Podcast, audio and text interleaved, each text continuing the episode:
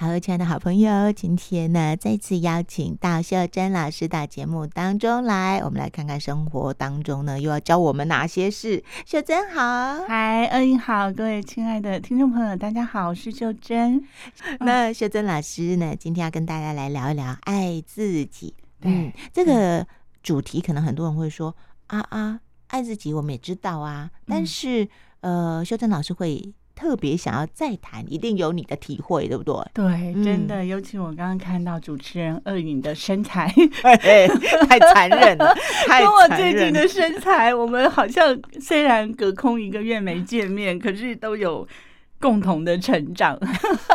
哎、欸，我上次看到你的时候就已经这这颗球了，不是现在才是一颗球，好不好？哎呦，真的。可是我我就是因为嗯四五月份我们家有几个践行的活动，嗯，然后我才赫然发现奇怪，怎么这么疲累？嗯嗯嗯，就从这边才去看说，哎、欸，到底疲累的原因是？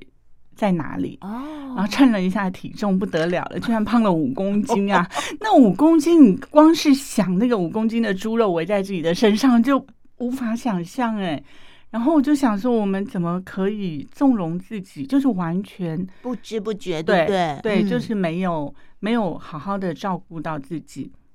所以从这个点，我就想说，哎，我生命当中其实也身体也出过几次状状况，然后刚好那那些状况就是我放到今天爱自己的这个主题。嗯嗯，我觉得可以给听众朋友一些提醒，就是我们常常说我们要爱自己，那到底爱自己要从哪里开始？嗯嗯，爱自己它不是就是去做一些外围的事情，就修指甲、弄头发，这些都是很枝微末节的事情。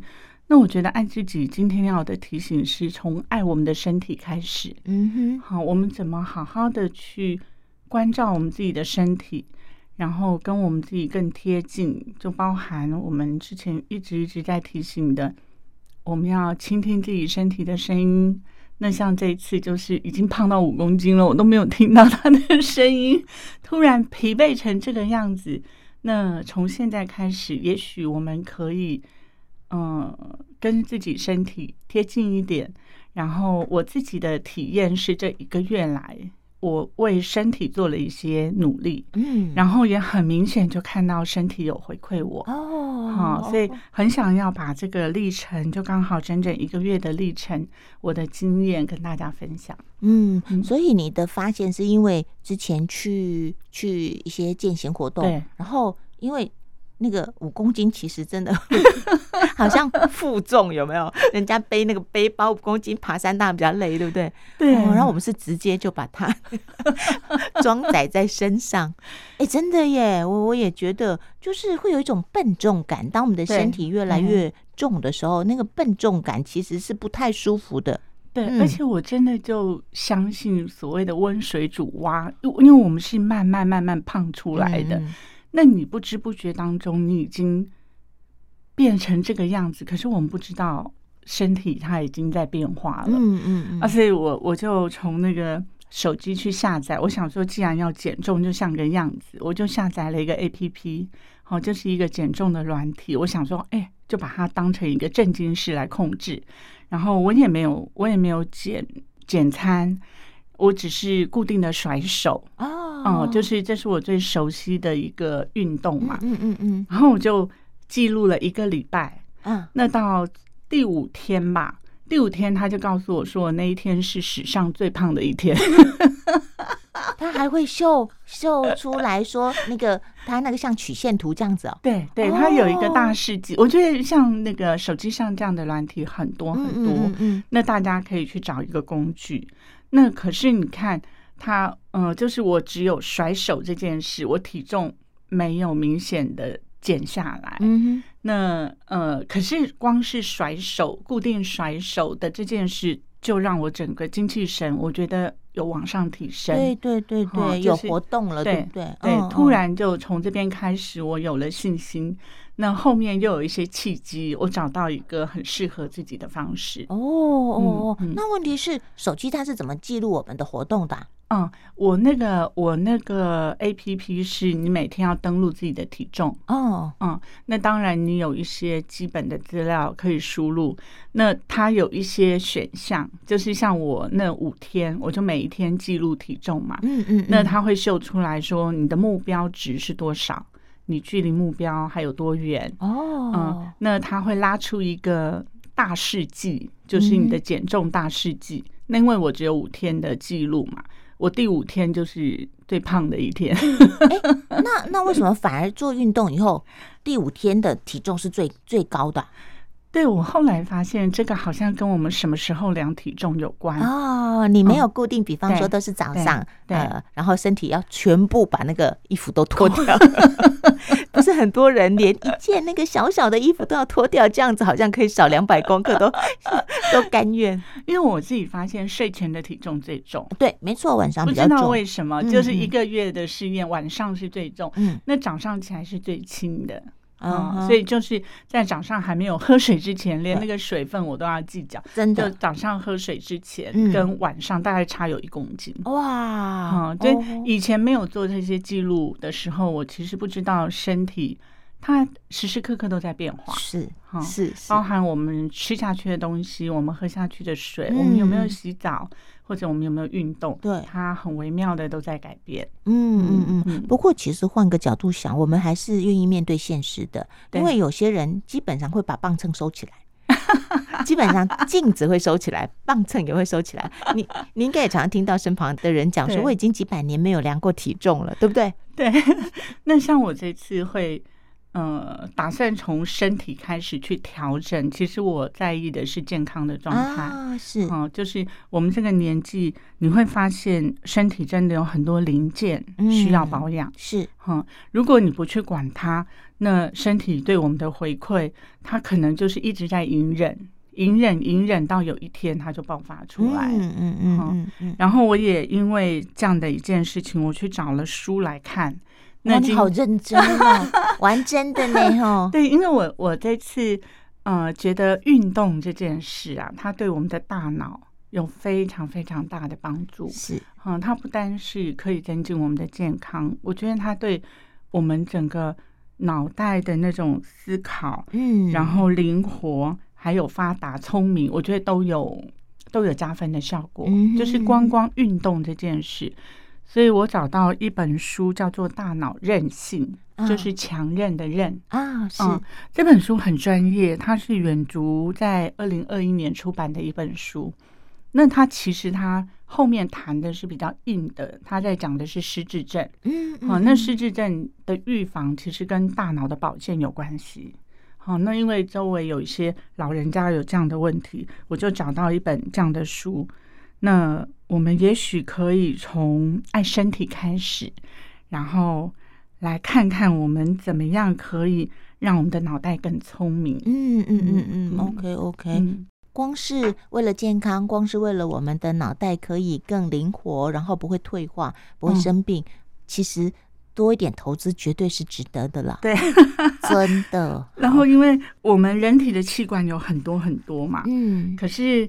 我最熟悉的，因为这几个器官刚好都是我出过状况的，好，其中有一个是大脑，嗯嗯，那以前都还不知道，我们应该每一天都要赞叹我们的身体啊，然后要跟我们身体的每一个让我们赖以存活的这些器官，我觉得真的都是要感恩他们，嗯，因为这些器官好好的。活着，对对对，我们才能够拥有一个很棒的、很美好的世界。真的，我们才可以正常的活动。对，真的，随便一个抗议哦，像我们家儿子昨天去搬书啊，他今天就跟我说他的手废了，你知道吗？手废了，光是写字，他跟我讲说：“妈妈，我写字那个字都会抖抖抖抖抖，就变草书。”所以其实我们他好好的时候，我们都没有感觉。对，但是哪一天他抗议了，我们才会知道说：“哦，原来他平常那么辛苦。”嗯嗯，然后我觉得这个运动啊，如果养成习惯，它真的身体就会有它自己的节奏感。嗯哼，所以像你刚刚谈到乳酸堆积，我也有很很慎重的去看，就是如果我们不常运动，我们突然过度的去使用它，它其实它就是它有一个保卫机制，嗯，它就会把那个酸痛告诉我们说，哎，它用过量了，是哈。所以像我自己，其实只是很简单的甩手，就是平甩功那个甩手对，对，李凤山的平甩功。那因为这一套功法跟了我很久很久，那我是在不想出门、不想走路的时候。我就会自己甩甩手，哦，我发现其实只是透过这么简单的一个很简单的甩手，那也是一种跟自己靠近的方法。嗯哼，好，那我自己的习惯，通常我会把屋里的灯全部都关掉，哦，好，然后就把小阳台的一个小灯开开，嗯，那我就看着叶子，然后用我上次推荐的那个番茄工作时间法。就是二十五分钟休息五分钟，再二十五分钟休息五分钟。那用这样的方式，其实你会发现那个世界好安静。嗯嗯嗯嗯。那这个就对我来说是一个非常享受。好，那这样的甩手，我觉得把底子先打好，我就自己再到健身房啊。嗯，那以前就是 在那个胖得像一颗球的那段日子。一个月去一次健身房，回来就是痛哦，是是，大概痛两天嘛，就像那个手平常没有去用它，然后像这一次我是每一天都去啊，偶尔中间休个一两天，你会发现那个乳酸堆积的问题它就不在了，就改善了哦，就不痛了，就是因为他已经习惯你每天去操作它，那当然你还是要有一些软收工哦，就是让它舒缓一下。就没有这个问题哎！哇，我哇，你现在这么努力哦，每天去健身房哦，你不是说他都客满？对，哎，我跟你讲哦，我我就我们刚刚谈到说夏天嘛，对，突然那个好像有一些外表 是没有办法再遮掩，口罩拿掉之后，我就发现那个健身房的人爆多，嗯，所以我自己找到一个时段是晚上的时段，然后上班族都离开了哦，嗯。那那个时段呢，我开拓了一个新世界。是以前我就是很固着的，只跟一个老师，嗯，两堂课是。那这这两堂课，我就是死死的跟着他这八年。哇，我就是有空就上这个老师的课。那其他的老师很少很少接触。嗯，然后这次也因为订不到课嘛，我就乱上。啊哦，就是哪个老师有空我就乱上，就发现原来每个老师都有他对不同的优点，对，真的，而且这个世界好广阔，就是每个老师都有他可爱的地方，然后在每一个团体的伙伴又都不一样，嗯嗯，所以像重训课的那些 partner 又非常温暖，就是我第一次上课手忙脚乱，因为他有一些杠铃什么要整理嘛。然后那些老前辈全部都过来帮忙。啊，很棒哎，嗯，那你就会发现说，哦，我怎么这么晚才 才加入你们？然后这个课我实在是太喜欢了，是是是是，啊，也因为这样，当然还有一个极其重要的奖励，就是，嗯，有一些朋友可能也是想运动，我们也想减重。可是有一个问题，就是会半途而废。嗯，所以就像刚刚说，体重计收起来，或者是不想照镜子了。我觉得可以有一个建议，就是书上也有提到说，我们大脑非常喜欢奖励啊，是的，就是身体也是。那我们要给他一个奖赏，就是放一个红萝卜在那边，嗯嗯，然后每一天让自己想要去做这件事情，慢慢的养成习惯。那我这个奖励呢，刚好好巧不巧的起源，是因为我房间的热水器坏掉啊。Uh huh. 那热水器坏掉，我就不能洗澡哦。Oh, 是，那不能洗澡，旁边就是我其他的家人，他们用的是另外一个浴室，所以他们的热水器没有影响。Mm hmm. 那我就想说，那我不要不要急着装，因为他有的时候打得着，有的时候打不着。那我。我就不想在家里洗澡哦，那我就想说，那 那我好可爱，我想想办法可以到哪里去洗澡啊？所以我就想，哎，健身房可以洗澡，就运动完刚好洗个澡。那也很固着，是我从来没有使用过健身房的洗澡的地方，淋浴空间。因为在我的大脑认知里面，我觉得公共的环境可能不是像家里那么舒适。是是，我先入为主的观念是这样，因为我那个热水器坏掉，我的瓦斯上个月爆表，就是瓦斯费用爆表。哦，所以我想要测试一下，如果我没有在家里洗澡，那瓦斯费是不是会荡下来？如果会荡下来，那我可能就要换热水器，因为就是我热水器的问题嘛。嗯。那我我就用这个当成我的红萝卜，驱使我去健身房。嗯，就是我随便挑一个课，反正我上完什么课，我就是在那边洗澡再回来。嗯嗯嗯。没有想到就养成习惯，哇，不错耶！嗯、原来有这样的动机 跟缘起。然后你知道吗？因为我们的大脑会欺骗我们，嗯，我们的大脑的固着很多是我们想象出来的，是是，就是我想象的公共空间是杂乱的，是不干净的，不干净的，不方便的。当我们真正去体验这件事情。大脑会重新修正我们的经验，嗯，就是我运动完之后，你知道全身是汗的时候，洗一个澡有多畅快，真的。然后再来是晚上的健身房那个化妆化妆厅啊，其实。比我想象中的好太多，它没有人，然后好几个化妆厅，你可以任选一个啊，然后没有人，多舒适啊！是，就等于好像是自己独自的 VIP 室，非常自在，然后整个畅快到不行。就是你洗完澡、吹完头发，回到家的那一条路上。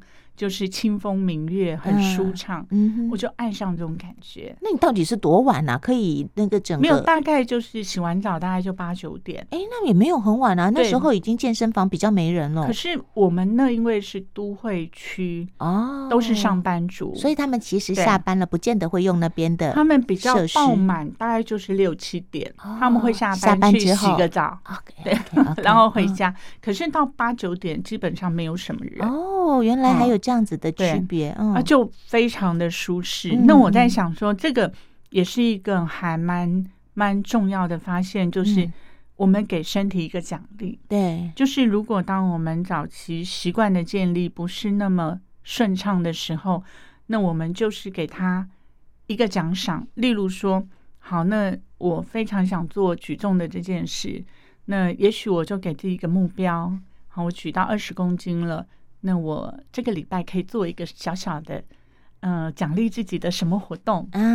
嗯、然后就从这边慢慢建立。其实大概只要一个月，习惯就建立起来。哇，真的二十一天嘛？哦，然后一个月差不多。哇，真的是，真的是。而且你当你建立起来，你晚上不运动，你会觉得好像对少了什么事情。没错，没错，没错。你就好喜欢，所以。像我现在，我大概热水器我就换新的了。可是我还是很享受那个到健身房一个人慢慢的，没旁边没有任何家人走来走去的，你就在那边慢慢缓慢的看着镜子的自己，嗯，然后你也不用梳子，你就是缓慢的用很柔柔的风吹着头发，嗯，我就爱上这种感觉。所以你去运动的时候是你自己去？对，我一个人，没有约家人一起、嗯、哦。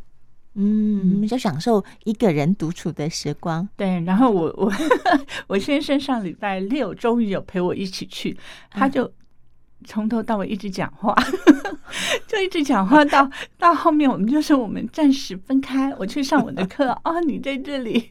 让他大概太久没见了，你就你就知道说，哎，其实。